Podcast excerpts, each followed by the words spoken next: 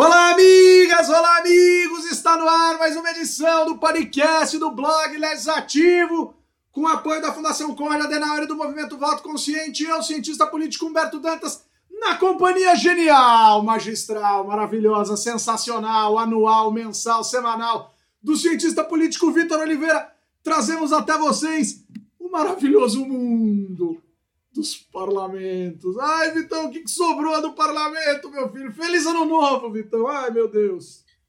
Pois é, feliz ano novo, Humberto. Um abraço para você, para todos os nossos queridos e queridos amigos ouvintes. É... Cara, é legal porque a gente tem um distanciamento já, né?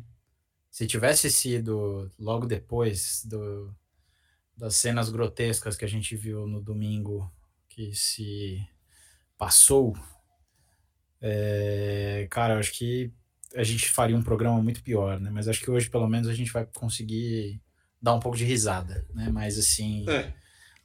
É, foi um jeito. Que jeito bizarro de começar o bizonho, pífio, patético de começar o ano. É, triste, né? E acho que tem muita coisa aí pra gente falar sobre o que, que isso significa pro nosso, pro nosso futuro, eu estou bem preocupado. Também, também. Estou bem preocupado. Claro, a gente, a gente busca aqui fazer um programa minimamente bem-humorado, descontraído, sexta-feira, sextou, aquela história toda. Mas, cara, é, não se começa. Não vou nem dizer não se começa o ano. Não se vive desse jeito. Não, não, não importa a época. Não, não Dane-se se é janeiro, fevereiro, março, abril. Não se faz isso. Mas é, a gente vai a gente vai começar. Vitão, eu, eu vou te fazer uma proposta. Se você topar, eu sigo. Se você não topar, eu, eu, eu vou. Aí a gente fica só falando do, do, dos atentados terroristas, golpistas do domingo, dia 8. Porque eu não vou conseguir usar outros termos, mas eu super aceito quem quiser dar outras interpretações. Tipo, Jovem Pan, porque eu não vou mais poupar também. Jovem Pan que não é uma empresa de jornalismo, vocês me desculpem, vocês não são absolutamente nada diferente de um dos artífices dessa bizarrice que existe no mundo, né? Uma das coisas que impulsionam as pessoas a fazerem esse tipo de atitude bizarra, mas a Jovem Pan dia 8 estava chamando de manifestantes e manifestações, né? Uhum. Quem chama aquilo de manifestante e manifestação me dá o direito de chamar esse jornalismo de um jornalismo canalha, de um jornalismo de crápula, de um jornalismo de gente vagabunda, ordinária, né? que gosta de tumultuar, né? A gente sabe que tem gente ali que precisa trabalhar, etc, etc. Mas olha, cara, eu, eu particularmente tenho né, valores suficientes para se trabalhasse no lugar daquele, parar de trabalhar no lugar daquele, não por causa do domingo. Isso já faz anos, mas tudo bem, vamos deixar pra lá.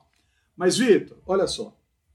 É, eu queria, cara, porque eu, eu sempre trago aqui, anoto aqui a pauta, tal, não sei o que, e vou colocando coisas, né? Eu tenho aqui no meu celular, eu vou colocando, putz, vamos falar disso, vamos falar aquilo, vamos falar aquilo.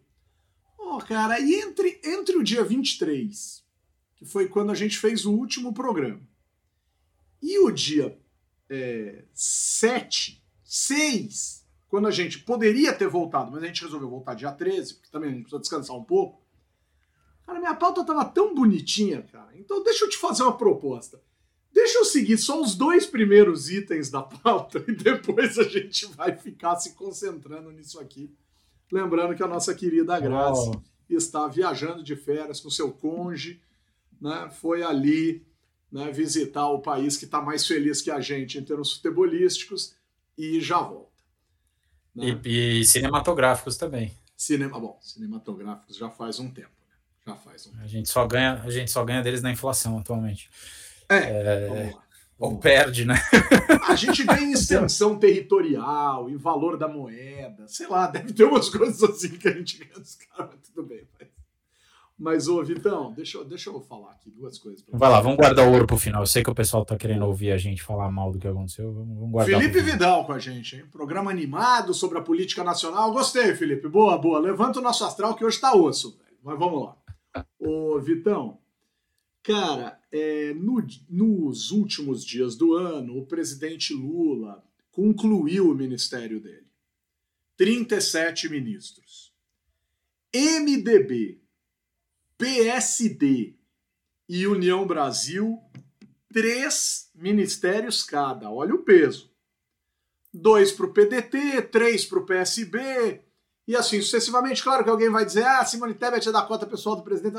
Não, gente, não, não, não. Vamos, vamos organizar. Vamos organizar. Três ministérios com políticos do MDB, não importa de quem é a cota, três do União Brasil, três do PSD. Para quem estava reclamando, como nós, que o ministério estava muito à esquerda e muito com a base de sustentação eleitoral do presidente, o que não lhe dava algum tipo de conforto e, e, e possibilidade de diálogo automática, na lógica da coalescência, né? com o poder legislativo, até que o Lula, no respiro ali, naqueles 16 ministros finais, ele até que deu uma equilibrada boa no jogo, né, Vitor? Então, assim, eu queria considerações a respeito da formação de governo. Só para a gente também não ficar só no terrorismo é. de 8 de janeiro. Acho importante também, porque ser pautado por golpista é demais. É, né? assim. é, exato. É, mas enfim, a, a questão é, do, dessa montagem do ministério, eu acho que você resumiu bem já, né? É, a gente já estava é, comentando sobre essas perspectivas, mas não, eu lembro que no, no, último podcast que a gente gravou, eu já tinha comentado um pouco sobre essa possibilidade né, desse último terço, por assim dizer, né, do, do ministério ser o, o que ia ser dividido com o Congresso, por assim dizer, né, o, o que ia de fato trazer né, exceção feita aos partidos que fizeram parte da campanha, o que ia trazer é, o Congresso para dentro do governo. Eu acho que, para além do que você falou, algumas coisas que eu queria ressaltar.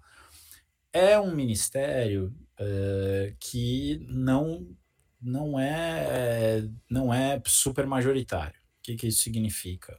Ele garante, na melhor das hipóteses, maioria simples para o governo. Né? Isso. Ele é o que a gente, em ciência política, convencionou chamar de. Uh, já que a Graça não está aqui, alguém tem que falar inglês, né? Minimal Winning Coalition. Já que não é, sou eu. Coalizões vencedoras mínimas. Não, a, a gente fica contigo para falar espanhol, tá tranquilo. É... Boa, boa. E as coalizões mínimas vencedoras, o que, que, que isso significa? É quando um, o formador da coalizão monta uma coalizão de governo que é o mínimo para ganhar uh, na a, ter a maioria absoluta. O que, que significa a maioria absoluta? A metade mais um do todo. Né? A maioria simples é a metade mais um dos presentes. Né? A maior parte das votações que acontecem né, no Congresso são por maioria simples. Né? Agora, isso é um problema no Brasil porque as votações estratégicas geralmente exigem um quórum mais elevado.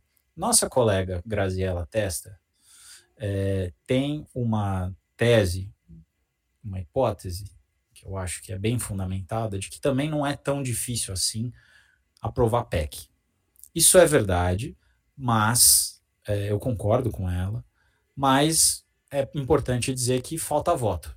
E vai faltar voto mais ainda porque, como você bem disse, um dos partidos que está nessa coalizão, que é, por exemplo, União Brasil, todo, todo, todo partido tem defecção. Né? E a gente sabe também que vai ter gente da oposição que eventualmente vai voltar com o governo.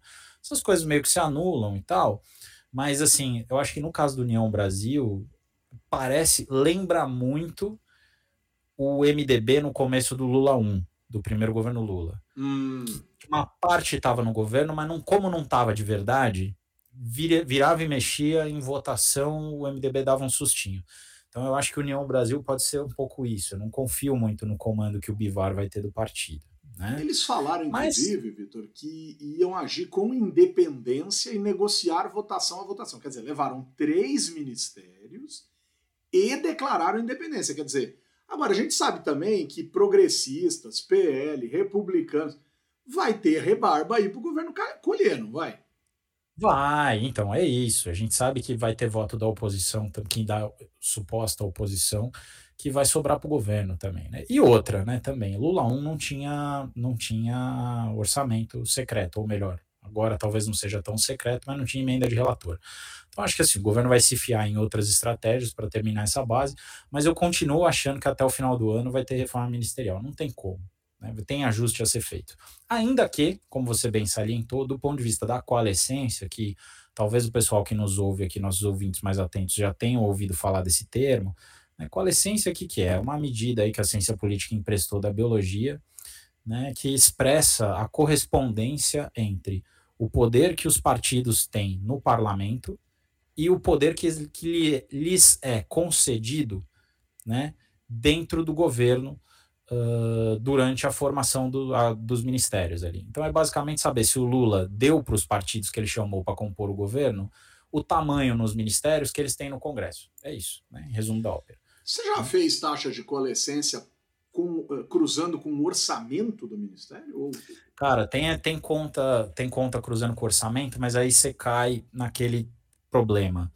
Uh, tem gasto que é que não é discricionário, o orçamento que é muito grande, por exemplo, previdência militar, que é muito grande, tá. e aí você então você distorce, ajuda por um lado atrapalha. Então eu prefiro fazer a coisa mais simples. Você sabe que que você trata os ministérios como se eles fossem iguais para fazer a conta. Você sabe que tem distorção, mas pelo menos você tá meio que tá com, você sabe qual que é mais ou menos a, a distorção que você está trazendo. É, dá para controlar por outros fatores e tal, mas eu não costumo, eu não gosto muito não, viu, Humbertão? Você começa a botar sincero, muito filtro, né? Aí fica difícil, porque e, isso que você está mas... falando tem toda a razão, né? Quer dizer, o poder que o ministro da Previdência tem, que, por sinal já tropeçou na língua de novo, né, seu Carlos Esse começou bem. O senhor não consegue, o senhor é um boquirroto, o senhor, o senhor é um falastrão nato, clássico, o homem difícil estética e intelectualmente é uma piada de mau gosto esse senhor, né? Pelo amor de Deus. Olha, intelectualmente é difícil, mas acho que esteticamente é bem pior, inclusive. Né? Sabe do que, que ele tem cara, Vitão? De gente que foi fazer selfie dentro do Congresso destruído. Ah, Porque tem é umas figuras assim, cara. Tem uma... Porque teve muita gente muita gente tirando barato com isso. Não é só uma crise política, é também uma crise estética. Tinha até a é, mãe não, do crise... Thanos no negócio, bicho. Ô, louco.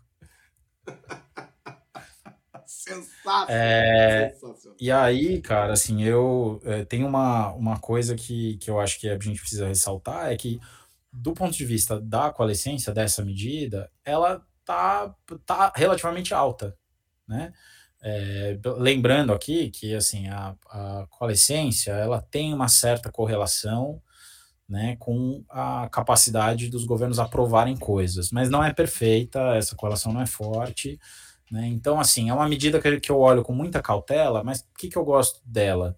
Né? Ela por si só não se é, é, não explica né, muita coisa, mas quando você olha o, o contexto, né, com a licença baixa por muito tempo, significa que o governo tem que compensar alguma coisa para os aliados. Porque, assim, né, é, político, partido, gosta basicamente, da, desse ponto de vista analítico, de três coisas: gosta de controlar recurso público, gosta de ganhar voto na próxima eleição, gosta de controlar onde que vai estar a política pública, né?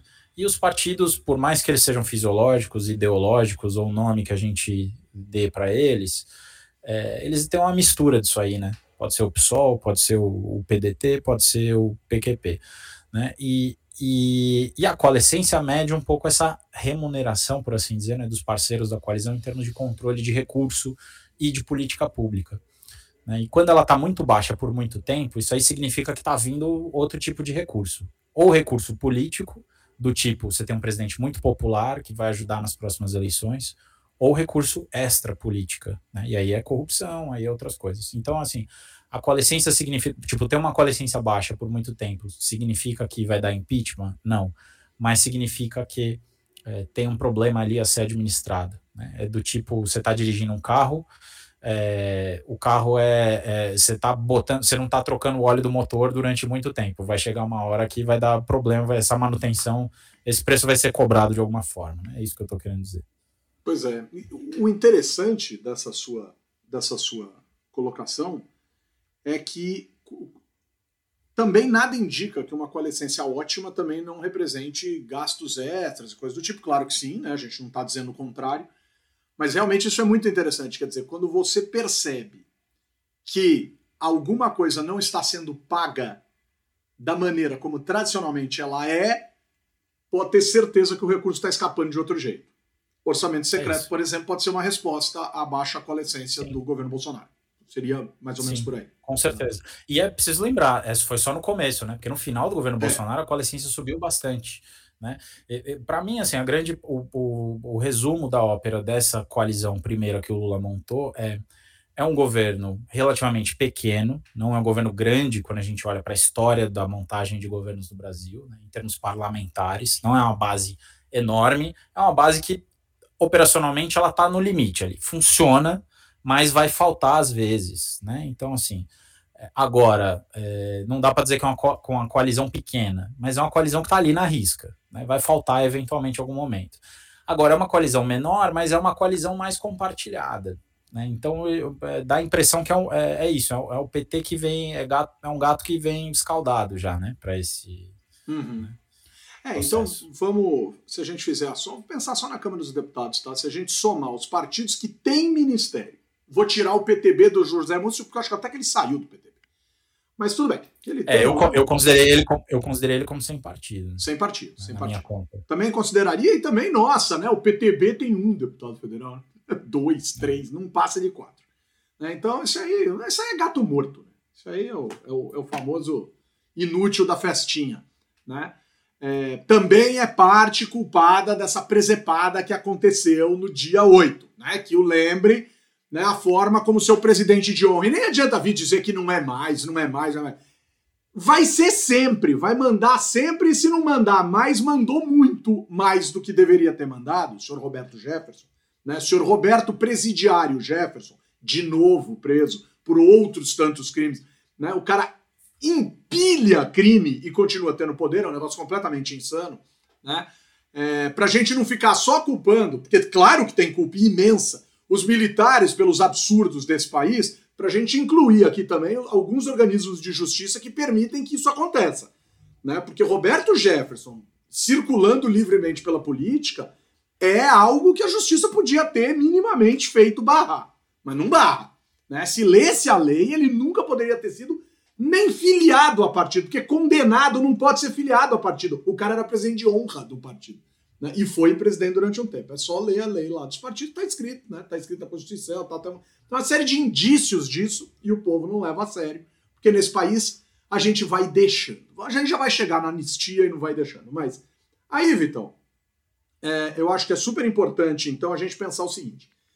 Tô tirando o PTB, então tô só com os partidos que têm ministério, mais os partidos que estiveram formalmente aliados ao Lula desde o primeiro turno, ou seja, na coligação. Não passa de 285, sei lá, vai dar 282, 280, enfim, tem aí uma, uma continha aqui, outra ali. Para 308 da PEC, falta um, uma caminhadinha, né? E é disso que a gente está falando aqui. Essa caminhadinha é possível, né? Sair no jardim para catar cogumelo é possível, mas não é sempre que tem cogumelo no jardim. Então é só isso que a gente está aqui querendo dizer. Né? E tem vezes que você tem coisas dentro de casa que não cumprem a função daquilo que você tem dentro de casa. Então, é isso que você falou. É um governo que tem seus desafios, vamos ver. E eu também concordo contigo, acho que até o fim do ano, talvez não seja um reforma, então, mas ajustes ministeriais provavelmente terão que acontecer. Né? Então, esse é o ponto.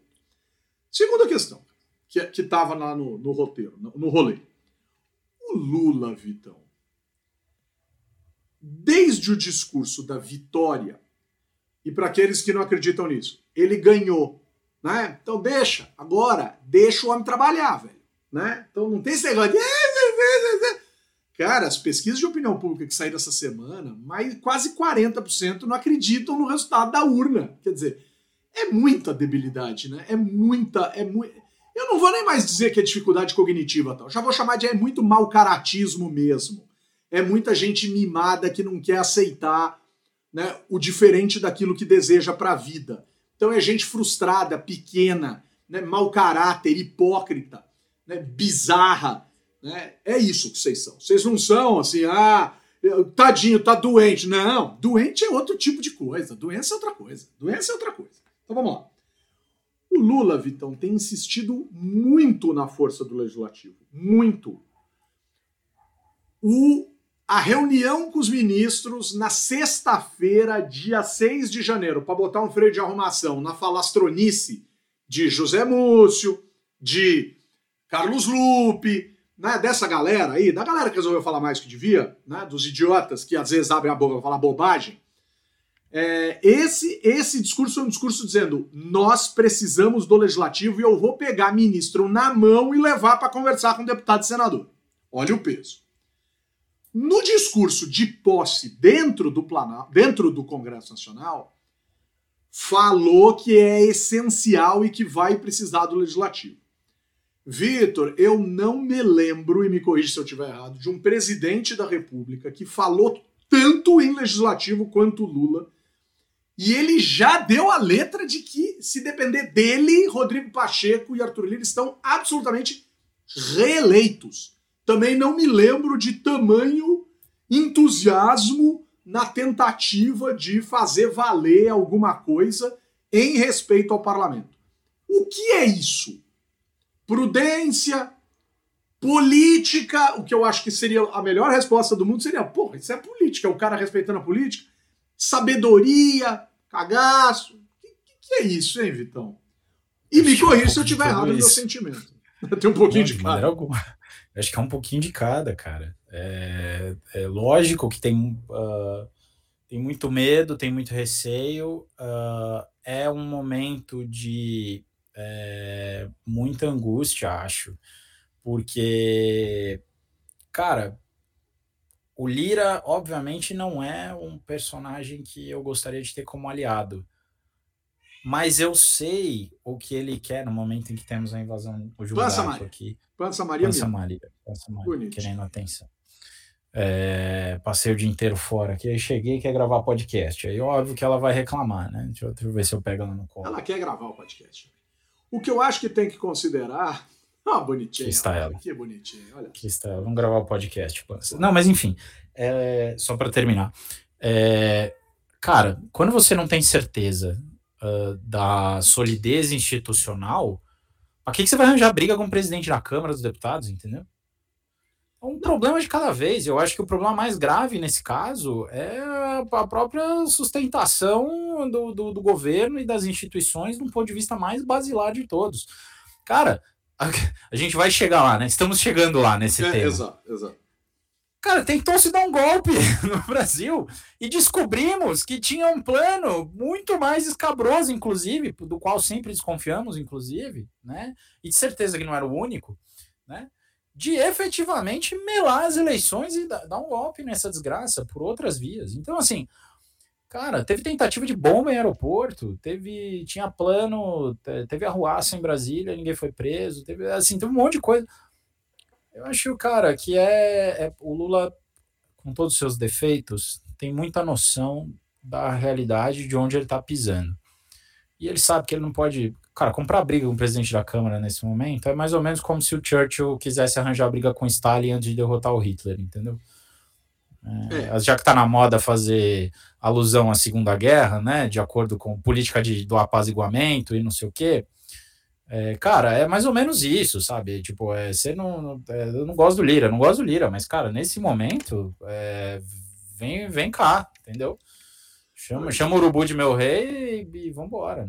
E, e, você falou um negócio que é fundamental. Você falou assim: eu não gostaria de precisar ter o Lira como amigo, mas nesse instante a melhor coisa é não tê-lo como inimigo, né? Então, quer dizer, deixa Exato. quieto, cara. Deixa quieto. Leva Exato. o Lira. Exato. Até porque, Vitão, o Lira não é tão diferente assim de tantos outros. É, é, é, pior do que alguns ou que muitos. Mas, cara, tá num nível. Tudo bem, a gente já falou aqui, durante a pandemia, a gente falou que o Lira foi o pior presidente da história da Câmara, o cara que atropelou o regimento, o cara que fez bizarrice. Eu concordo com tudo isso. Mas é, o Lira, cara, tem alguns, alguns sujeitos que ocuparam aquele espaço que, cara, são tão deprimentes quanto ele, talvez um pouco menos ruins, ou talvez um pouco menos ardilosos, ou qualquer coisa. E o Lula deu uns recadinhos para ele no, no, no, discurso de posse. Com ele ali do lado, Lula descendo o sarrafo no governo, o Lira tava sentado do lado, cara. Né? Agora, aí para eu fechar essa, esse dia da posse, o discurso do Pacheco também foi atípico, Vitor. Porque o Pacheco brifou o governo, falou quase tanto tanto tempo quanto o Lula, o que cá entre nós, e com todo respeito, achei de uma deselegância absurda. Né? O Lula falou 30 e poucos minutos, o Pacheco falou 30. Né? Não sei se precisava, mas falou. Deu vários recados, deu, deu vários sinais e mostrou a força do presidente do Congresso naquele caso. É que a festa não era uma festa de abertura do ano, a festa não era uma festa de posse de todos, era a posse dos, do presidente e do vice-presidente. O vice-presidente nem falou.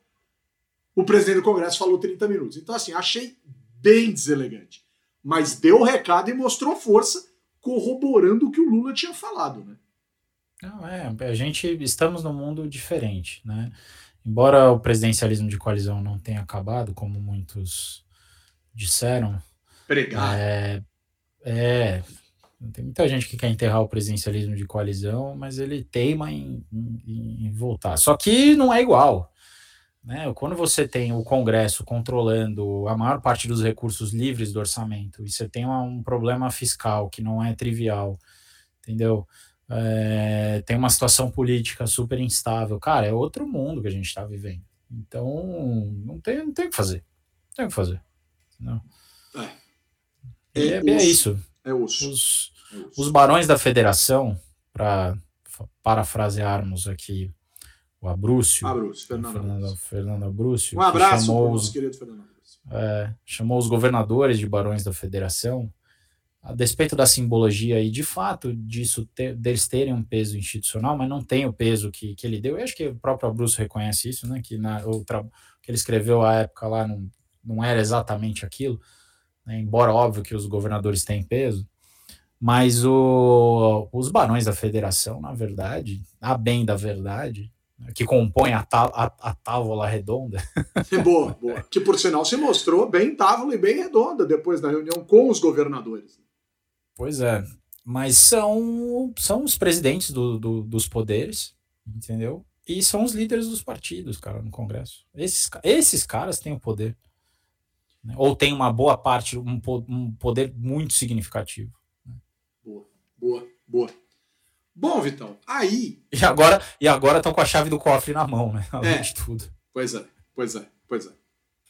Vitão, aí, cronologicamente falando, é, acho que a gente tem encaminhadas as eleições, as reeleições de Arthur Lira e Rodrigo Pacheco nesse, no curso dessa história. Acho que não vai ter grande surpresa apesar, e essa é a minha pergunta agora, de que o Congresso que vem aí não é o Congresso que está aí, que foi convocado para votações extraordinárias, às pressas, por conta dessas bizarrices. Quer dizer, vem gente aí. E quando saem pesquisas perguntando o que existe por aí, eu vou olhar para uma pesquisa do Atlas Intel, que as pessoas podem até dizer, ah, mas é um instituto, que usa um método de internet. Então, mas ele tem uma vantagem em relação à pesquisa Datafolha, na minha percepção. Que é uma pesquisa feita por internet, num ambiente em que as pessoas parecem ser um pouco mais autênticas do que talvez sejam diante do entrevistador. E uma pesquisa feita, esse para mim é o ponto central, num instante em que talvez as pessoas não tenham percebido a exata dimensão do quanto que quem apoiou toda essa estupidez corre um risco maior do que em outrora, e eu não vou dizer absoluto, só vou dizer, corre um risco maior do que em outrora de ser punida. E aí a pesquisa da Folha, do Datafolha, é três dias depois, mais ou menos, dois, três dias depois, né? E ela é feita no intervalo, por telefone, acho que é 10 e 11, alguma coisa assim. E e feita por uma pessoa. Percebe a diferença, Então, onde eu quero chegar? Quer dizer, uma coisa é você responder um questionário virtual no calor do negócio, a outra é, o mundo está dizendo vai prender, vai ferrar, vai zoar, e o cara vai dizer que é a favor. Então, no Datafolha, deu 90 e tantos por cento são contra.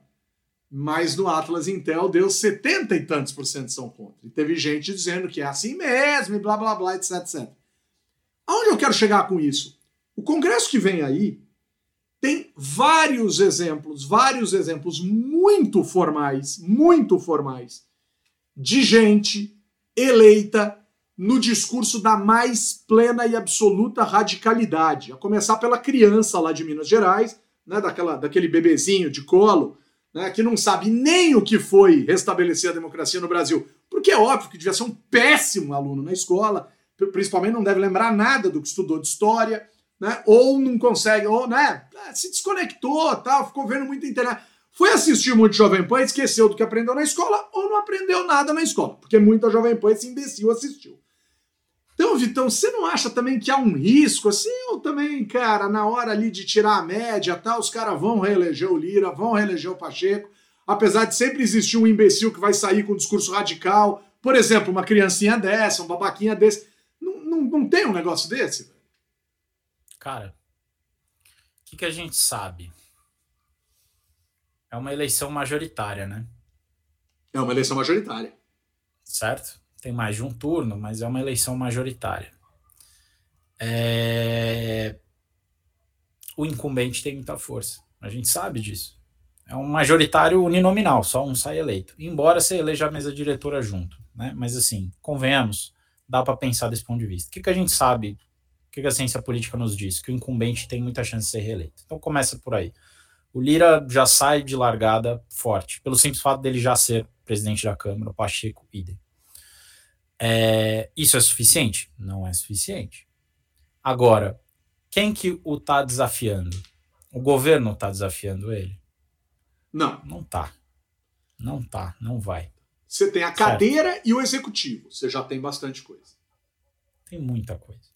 Eu ficaria muito surpreso, mas muito surpreso. Assim, se ele perdesse a eleição. Não vou dizer que eu cortaria meu braço, porque eu jamais faria isso. Não. Mas. É... Não, nem figurativamente. Assim. É, não. mas, Pensar em tudo que você mas... deixa de ter com isso, pelo amor de Deus. É, não, não, jamais, jamais faria isso. Uh, mas assim, cara, eu, eu, eu aposto demais na reeleição deles. Acho que se tivesse um desafiante com o apoio do Planalto, seria, uma história seria diferente. E talvez ainda assim eu considerasse o Lira favorito. Então, cara, é, é um negócio assim, muito difícil, sabe?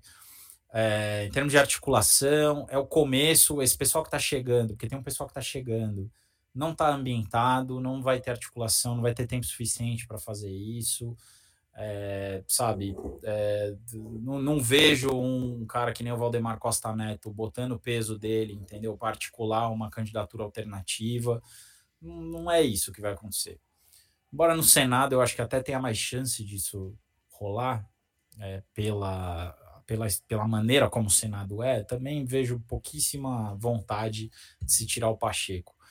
Então, cara, é, é, o que vai rolar vai ser mais do mesmo que está aí. Eu acho muito difícil. É um congresso novo, como você disse. Eh, mas o que mudou mais de maneira substantiva, em termos qualitativos, a mudança maior foi no Senado. Né?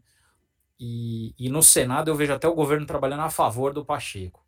Né? No, na Câmara eu vejo assim o governo falando: oh, Lira, não vamos te atrapalhar se eleger um outro, a menos que a chance de eleger um outro seja um cara. Ah, mas não existe. É... Não existe. Mas não existe isso. Até porque eu a acho que já que tem acordo para o próximo.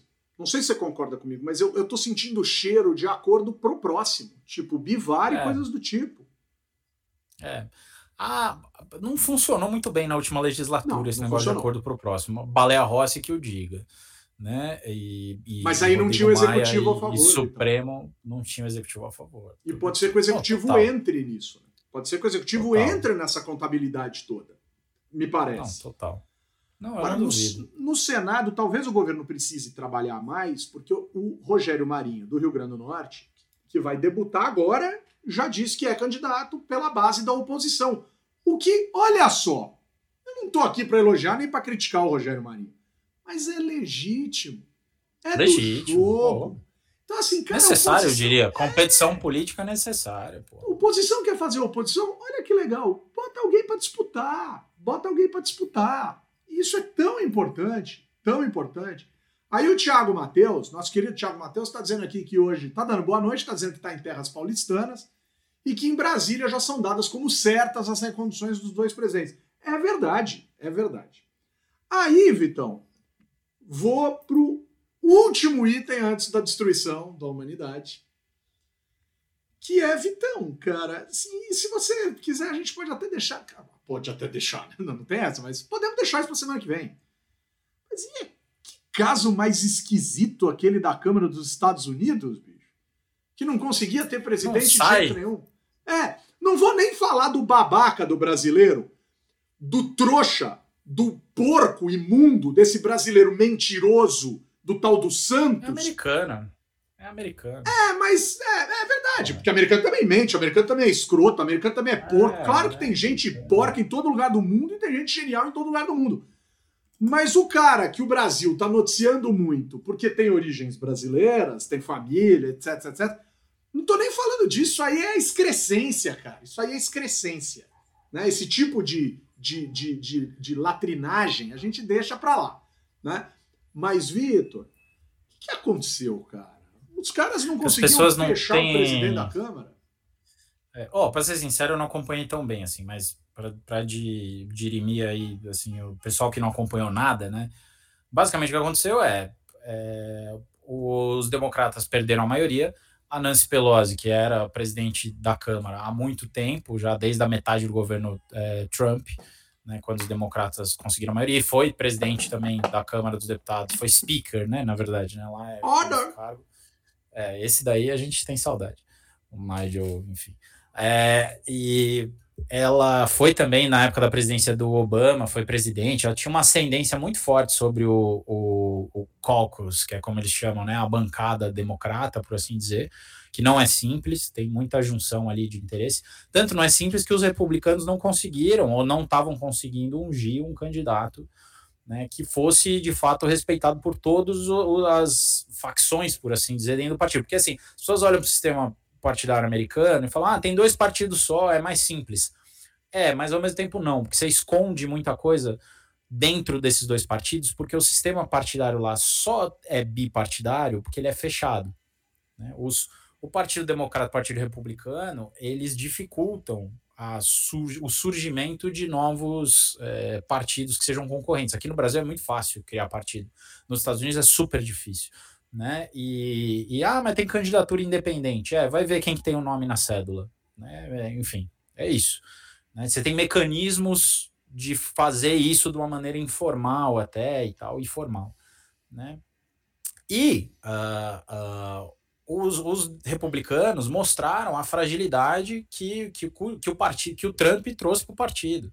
É um partido que tem uma ala radicalizada que não queria aceitar a liderança que estava sendo colocada para ser votada e estava votando sistematicamente contra. E aí a maioria que eles tinham ganhado nas eleições não se fazia valer na hora das votações. E, cara, foi uma, foi duas, foi três, foi quatro, foi cinco, foi seis. A última vez que eu vi era a oitava votação. Então, mas o oitavo escrutínio. É que o, louco é que concentra neles, né? Porque, em tese, é. se todos os democratas se juntassem versus as duas partes dos republicanos, talvez os democratas tivessem a presidência da casa. Mas o sistema não permite isso, né? Não, não ia conseguir a maioria absoluta. Não, né? então, maioria absoluta não. Que só eles poderiam é. conseguir se eles se agregassem. Isso. Mas como quem estava a, a defecção também não era. Porque não fazia sentido para os democratas votar junto com a defecção do Partido Republicano, com a defecção é, antissistema, uma defecção golpista, que é, é, isso, lá como cá, né? Ou aqui como lá, talvez, né? Enfim, não sabemos exatamente. Né? E é como se você falar, ah, o PT, para não votar no Lira, o PT vai votar no, no candidato do, do Bolsonaro. Então não faz sentido isso. Não faz sentido isso. Vitão, deixa eu te fazer uma pergunta trazendo isso para o Brasil, cara.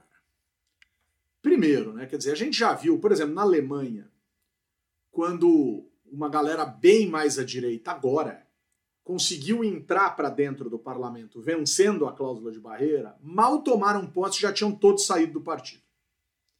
Ou seja, às vezes você se elege para um partido radical, mas você não é tão radical quanto os mais imbecis dos radicais. Primeiro ponto. E aí, debanda, cara. Nos Estados Unidos, o fenômeno Trump é um fenômeno que tenderia a nos levar a uma ideia de possível debandada dos republicanos ou de racha dentro dos republicanos. O que é normal, os democratas também têm seus rachos, também têm suas diferenças. Só que nos Estados Unidos por uma questão muito radical.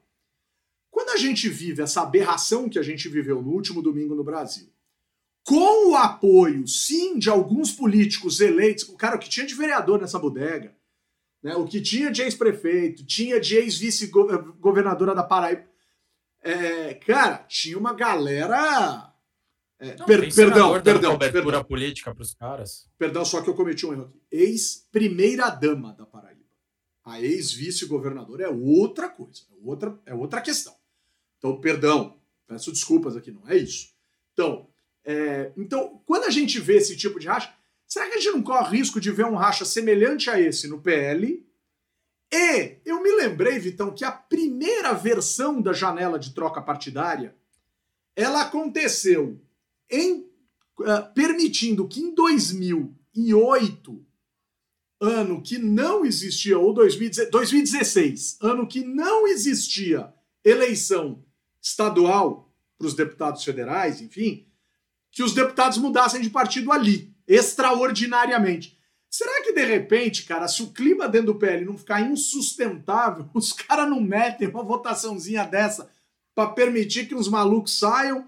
Ou vão tentar um acordo com o judiciário para dizer: olha, a gente está saindo daqui porque mudou a ideologia. Porque esse partido virou um partido de golpista maluco.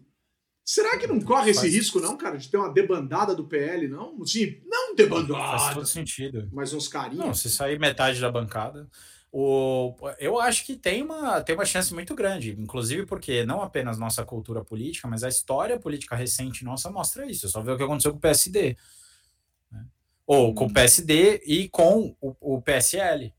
Né? Dois casos recentes de defecções oposicionistas, no caso do PSD, óbvio que não era um oposicionismo radical, como é radical, assim, golpista, como é o caso desse pessoal que é bolsonarista, né? É, mas é, também de uma defecção governista. Eu acho que dividir para governar é uma estratégia que não é nova e que certamente, no caso, não é nem dividir para governar, mas é dividir para separar os democratas dos que são uh, golpistas, entendeu? E, e os militares usaram isso na reabertura né? Pois é. é ao, ao, tirar todo mundo do MDB e, e para entender quem que eram os comunistas, quem que era para visualizar melhor, né? No caso dos Estados Unidos, isso é muito mais difícil.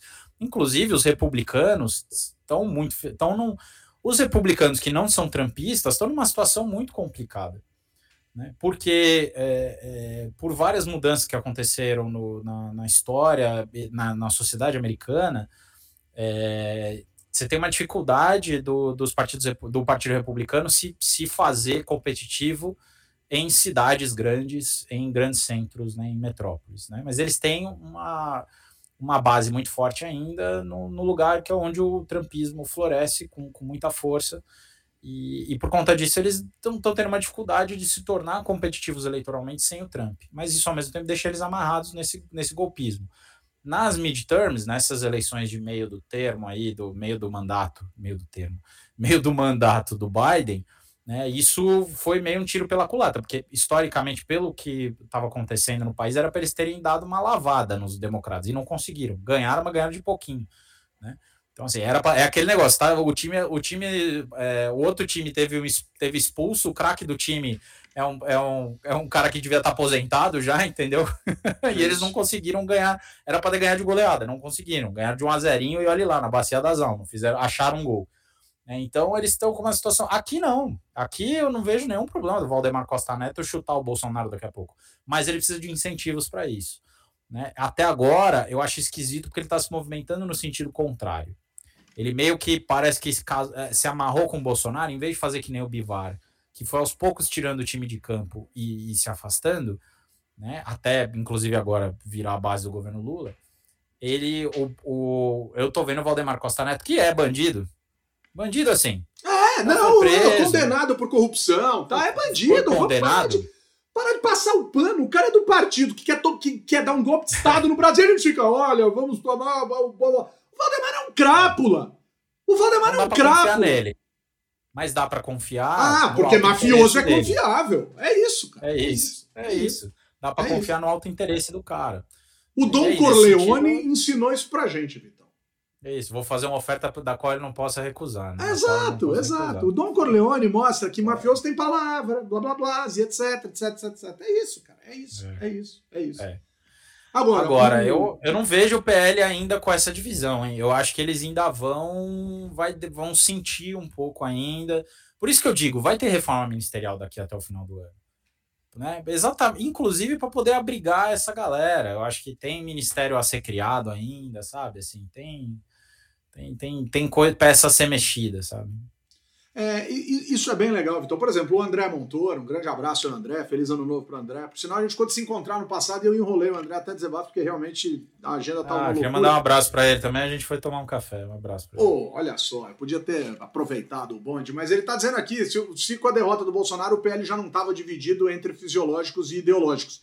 Eu acho que sim, eu acho que sim. A questão é ver o quanto que, principalmente os fisiológicos, serão né, minimamente agraciados pelo governo, que é um governo que já mostrou em outrora que sabe conversar em termos fisiológicos. Não, também não vamos dizer. Né, né, o Lula sabe conversar com fisiologismo.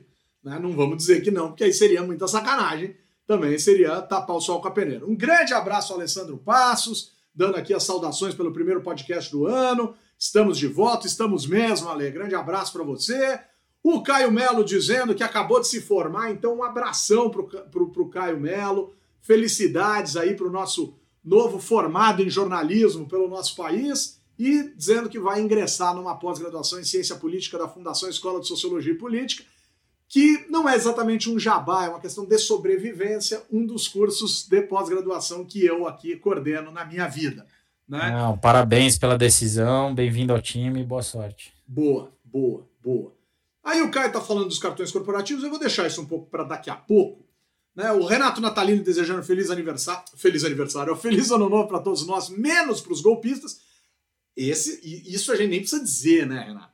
Né? Isso a gente não precisa nem dizer. Assim, para canalha, para cafajeste, para ordinário, criminoso, vagabundo, terrorista, é, não queremos nem conversa com esse tipo de vagabundo, cara. pelo amor de Deus. Né? E aí ele dizendo, eu queria ver alguns deputados e alguns senadores pagando o preço né? E o Miguel Duarte, que diz aqui: cheguei tarde, mas cheguei. O legal de quem usa o penteado que eu e o Miguel usamos, quando chega tarde, não precisa ficar passando no banheiro para passar uma água na cabeça. Não, é só passar um guardanapo que tá tudo resolvido. Ô, Vitão. Mas olha que estamos chegando junto, viu, Vitão, cara? hein, Vitão? Cada ano, cada ano é um degrau, hein, Vitão? Cada ano não, é um degrau. cara, daqui a pouco você vai ver, magicamente vai mudar isso. Eita, rapaz, lá vem surpresa. Ou é implante ou é raspante. Vamos ver o que, que vem aí. Ô, Vitão, então vamos fechar o nosso nossa conversa de hoje. Porque, cara, não tem muito que ficar escalando, né, cara? Assim, tipo, é claro que tem que ficar escalando, mas não tem muito que ficar descrevendo, assim. Aí, não sei, eu vou, eu vou dar a minha versão. O Brasil sofreu um golpe de Estado com semblantes terroristas, porque você pode dar um golpe de maneira muito elegante. Mas o Brasil sofreu um golpe de Estado. Uma tentativa, né? É, uma tentativa de golpe de Estado com características terroristas no domingo, dia 8 de janeiro de 2023, com a anuência dos militares ou de parte das Forças Armadas, sim, porque senão não tinha gente acampada em porta de quartel durante 70 dias, né?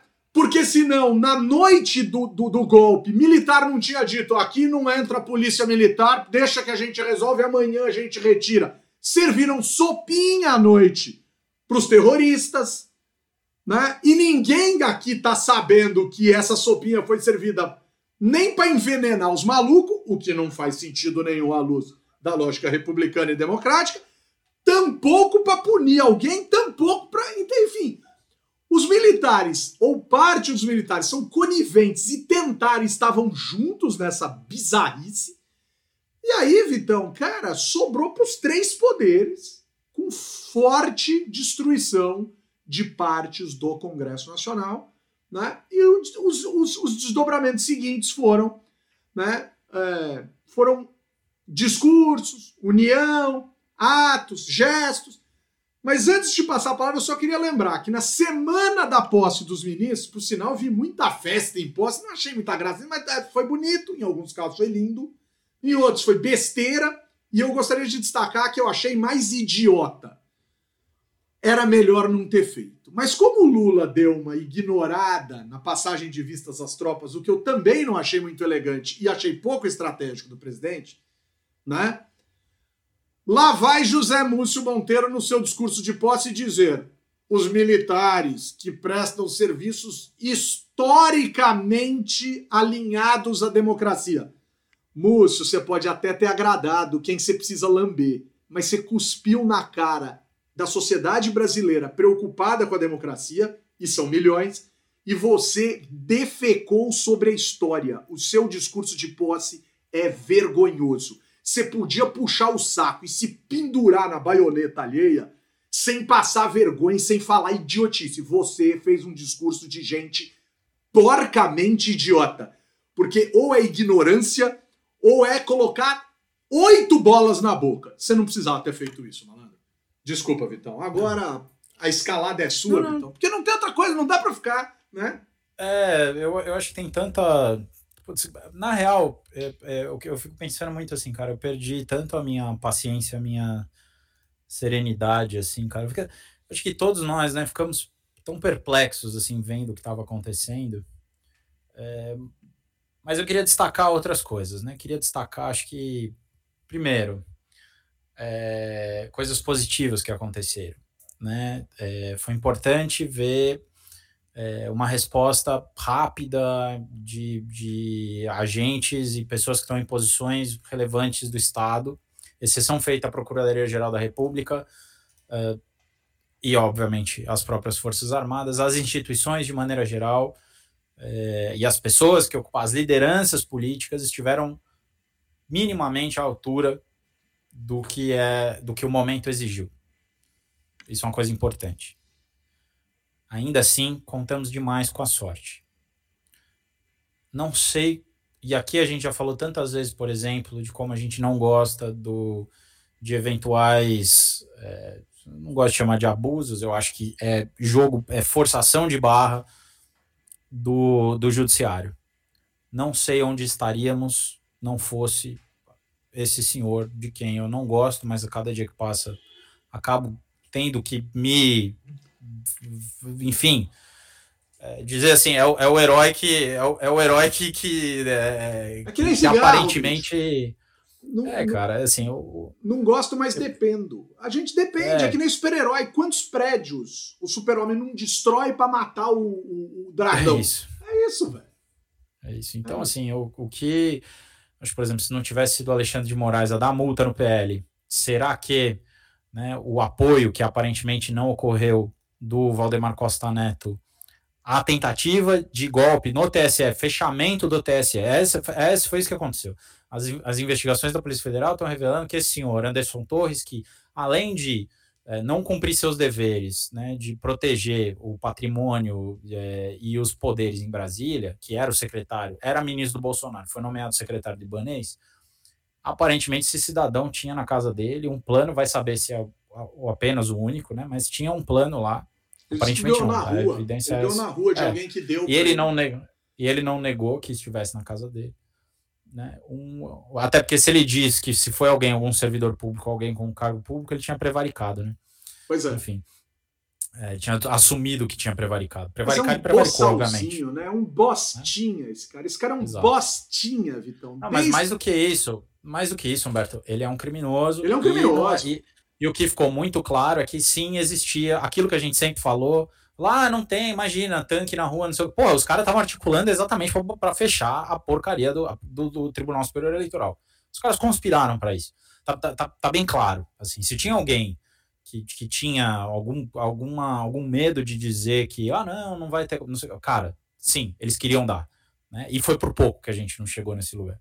Cara, a gente foi, foi Humberto, foi por muito pouco. Muito cara, pouco. A coisa não foi, a coisa não foi mais feia. Assim, foi, foi por muito pouco, cara. E, e então, assim, é, isso me deixa. E aí, daí eu queria ir finalizando, para não gastar mais tempo, acho que mais saliva do que a gente já gastou com, com os golpistas. Eu, honestamente, não, não, não gosto muito de chamar de terrorista, embora, obviamente, eles tocaram o terror lá e se utilizaram de expedientes que a gente associa com o que é o terrorismo. Mas eu, eu gosto de deixar mais claro o que eles são, que é para mim, que é golpistas, né? É, e, e, e, eu não queria dar tanta, tanto mais moral para esses golpistas. Mas aqui eu queria, acho que fazer, já que somos um podcast e um blog formado por cientistas políticos, aliás, queria agradecer aqui a iniciativa dos nossos né, colegas aqui do, do Legislativo, que, que né, redigimos lá uma, uma nota conjunta de todos, enfim, e, e, e acho que é isso, né? É muito legal estar do lado de gente que é assim, que é me leva a dizer que nós temos também que fazer a nossa lição de casa na ciência política. Tem gente que precisa pagar pelo que fez nos últimos anos, porque foi irresponsável e ajudou a construir esse edifício golpista, essa onda golpista que tem no Brasil. Então, eu queria falar, eh, tem, tem nomes aqui que são ser ditos. Um nome, é do, um nome é do professor Carlos Pereira, a quem eu nunca critiquei pessoalmente, a quem eu admirava como pesquisador. Mas o que esse cidadão fez nos últimos anos, referendando, é, na verdade, se beneficiando de uma posição contrarian, assim, né, que o povo do mercado gosta de falar que é, né, é, e minimizando o risco de golpe, isso é uma irresponsabilidade. Cientista político que não tem compromisso com a democracia não honra as calças que veste, não deve ser chamado de cientista político. É qualquer coisa, menos cientista político. É, o compromisso único e primordial que a ciência política tem, além de ser rigorosa nas suas análises, é de defender a democracia. Se não tem, não é ciência política, é qualquer outra coisa que você está fazendo. Né? Boa, boa, boa. O médico tem que, que é uma, é uma conta não é só ele, né? tem o Fernando Schuller também, que falou um monte de besteira. Ah, mas esse não é cientista político. Deixa eu só fazer um negócio. Não, então. Importante, importante, Ele não é. Ele não é. Vamos deixar muito claro. Não é. E ele tem que se orgulhar, ou em tese deveria se orgulhar, do que ele é. Ele é filósofo. Ponto. E é do caralho ser filósofo. Desculpem a palavra. Desculpem a palavra. Vamos colocar as palavras nos lugares certos. É do caralho ser filósofo. Mas cientista político, filósofo não é. Assim como cientista político não é filósofo, filósofo não é cientista político. Agora, a Pronto. imprensa fica incensando o nome, porque, puta, eu não posso dizer que você não é científico, e o cara se deixa chamar. Eu trabalhei com esse senhor, Sim. e ele sentava à mesa para almoçar com a gente e dizia: vocês, cientistas políticos, falem aí para mim o que tá acontecendo. E ele, ele, dava uma. Porque ele é meio blasezão, assim, ele é meio arrogantão. Mas é do Sim. jeito dele, cara, eu não tô aqui para criticar. Agora, cientista político não é. Não é. E se saiu da boca dele, se saiu da boca dele, ele está dizendo tudo que ele disse né, para se, se vangloriar de algo que ou ele pode ter passado a ser nos últimos anos, porque estudou isso formalmente, ou ele está de gracinha. Então, esse é o ponto número um. Bom. O Carlos Pereira, cara, com todo respeito, essa, olha, cara, eu não tenho paciência para esse tipo. Eu não gosto, eu acho difícil. E não é nem dizer, ah, ideologicamente, não tem nada a ver com ideologia. Eu tenho um monte de amigo na esquerda, eu tenho um monte de amigo na direita, eu tenho um monte de gente que pensa. Mas esse não, realmente exagera e. Ah, vocês estão falando de alguém que também tá com vocês no Estadão. Ah, vá pro inferno quem, vai, quem vier com esse argumento. Então me tira daqui, né? Me tira daqui, deixa ele, né? Já que ele é tão tem, legal, tem, né? Tem outras pessoas que estão lá. Tem, um monte de né? boçal, um monte de Mas a, não, a questão aqui, eu falei o nome dele e eu jamais tinha citado nominalmente, inclusive a ele, assim. Mas a, a questão é, estou citando aqui, que fique público. Aqui, As instituições estão né? funcionando. O meu nojo, o meu nojo de uma pessoa que é da minha classe e que passou os últimos anos ganhando espaço, passando pano para golpista. E ele é o principal expoente disso. Tem outras pessoas, mas eu quero criticá-lo aqui diretamente.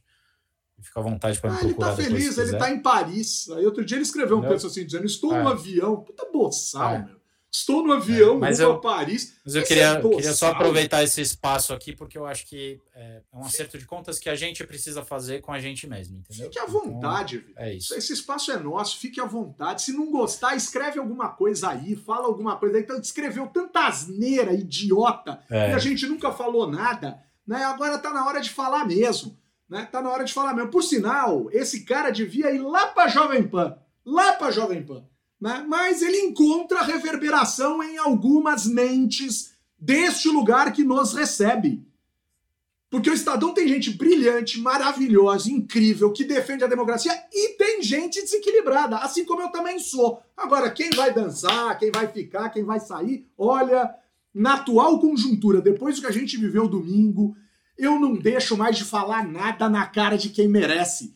Cambada de vagabundo golpista que tentou, na base do terrorismo, destruir o Estado Democrático de Direito nesse país. Agora, eu vou pagar por falar isso? Eu quero saber o nome e o sobrenome de quem cobrou a fatura, porque eu nunca vou deixar de falar a respeito desse tipo de cafajeste, canalha e ordinário. E aqui eu não estou dando nome para ninguém.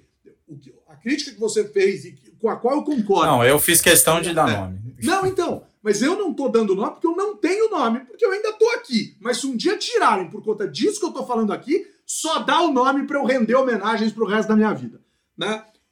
Até o Tutinha vazou da Jovem Pan. Mas esse é um Vazou não, ele é, ele é acionista, ele é acionista. Ah, ele é acionista. Ele saiu da presidência. E esse tá se defecando de medo de ser preso. Não vai acontecer. O senhor pode ficar sossegado. O senhor não vai para cadeia, porque a gente sabe quem tinha coberto. Agora, Vitão, a Gabi Fernandes chegou atrasada, mas chegou. O Fernando Bon Giovanni disse que o golpe tinha até minuta. O golpe teve minuta e ensaio, porque dia 12 de dezembro teve ensaio do golpe. E os militares passaram o pano e lamberam.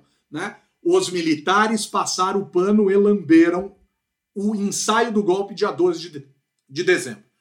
O Renato Natalino disse que vai procurar o discurso do Zé Múcio. O Marcelo Alcântara disse que para os amantes da política brasileira, apesar dos pesares, as instituições estão dando respostas. Estão dando respostas. Mas elas não funcionam a pleno vapor e foram ameaçadas e continuam sob ameaça. E, e, e o Marcelo não estava dizendo nada diferente disso. Né? É, e vamos lá. Bom, Vitão, a gente tem um pacto aqui de terminar às 19, são 19 horas e um minuto. Com o apoio da Fundação Código Adenário do Movimento Voto Consciente, eu, cientista político Humberto Dantas, coloco ponto final em mais uma edição do podcast do Blog Legislativo, não sem antes pedir, Vitão, me dá um abraço virtual. não, sem esse a gente não pode ficar, né? Não, queria mandar um abraço. É, primeiro para você, tava com saudade, ainda tô com saudade da Grazi, né? Dá um abraço aqui em todos os nossos amigos democratas, cidadãos comprometidos, né? Com queria queria saudar né, a coragem dos poucos servidores da polícia legislativa, que nem é polícia de verdade, mas é né, a força de segurança ali, que foi das poucas tropas de segurança que permaneceu defendendo os prédios dos poderes enquanto as coisas estavam acontecendo, né, sem apoio, isolada, né, Imagino como deve ter sido tenso. Eu que por tantas vezes sou crítico a essa força por conta do cerceamento do espaço legislativo, cumpriu, cumpriu sua missão dentro da sua possibilidade, evitou, por exemplo, que o estrago fosse maior, a biblioteca do Senado foi preservada, a gente tem né, espaços no Senado e na Câmara que não foram tocados. Então, assim, acho que né, exaltar uh, uh, esses poucos servidores públicos que cumpriram com, com o seu dever né, numa situação extrema. E também mandar um abraço, queria mandar um abraço para Andresa Porto, que é, é, minha sócia na Pulso, acho que não tinha mandado abraço para ela aqui, a gente teve essa semana na Pulso fazendo o nosso planejamento aqui para o ano, então foi muito legal, ela que está lá em Brasília, foi legal tê-la aqui em São Paulo conosco. É isso.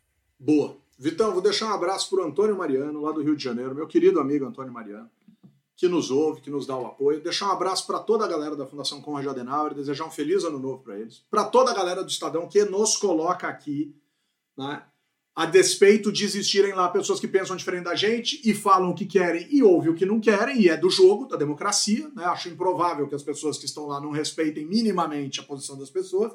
Né? Deixar um beijo para a Grazi, né, que está de férias, mas volta na semana que vem, e dizer o seguinte, caras e caros vocês não viram nada o que é escalar.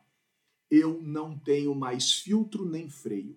Acabou de esse negócio de ficar passando pano em vagabundo ordinário, xarope, porco. Acabou. Acabou. Eu nunca passei muito, agora eu não vou passar mesmo. Quem tentou derrubar, quem tentou derrubar a democracia nesse país nunca vai contar com nada da minha boca que não seja nojo, catarro, saliva podre, né? De quem de quem não fuma, mas bebe e se tiver que cuspir na cara de um vagabundo desse, eu, eu, eu entalo oito charutos na boca ao mesmo tempo só para poder cuspir na cara de um vagabundo desse. E charuto ordinário. Nesse universo, quero já deixar duas homenagens. Senhor Hamilton Mourão, eu nasci para ver um general velho. Eu nasci para ver um general velho vir a público dizer que o que fizeram com os manifestantes é desumano. Eu nasci para ver nesse país um general reclamar de falta de lógica humanitária com quem foi tratado a pão de ló pelas forças policiais desse país. Vem andar de busão aqui na periferia de São Paulo para comparar com o jeito que os seus amiguinhos foram transportados em Brasília. Então, senhor Hamilton Mourão, realmente o senhor tinha mesmo que ser parlamentar, porque parlamentar é só isso, é pura convicção. Só que convicção mais imbecilidade gera asneira. E o senhor Major Vitor Hugo, que a partir de 1 de fevereiro está desempregado porque não conseguiu se eleger governador porque foi bater de frente com o Caiado, é burro até dizer basta, e não vai mais ser deputado. Aí, para se despedir da Câmara e para louvar o mandato dele com a quantidade de imbecilidade que ele louvou o Brasil ao longo de quatro anos, porque foi um deputado medíocre, um líder de governo horrorosamente fraco, bom, que governo também, né? Liderar essa merda. O senhor, o senhor Major Vitor Hugo, o senhor Vitor Hugo, né? Porque Major é servidor público, né, Vitão?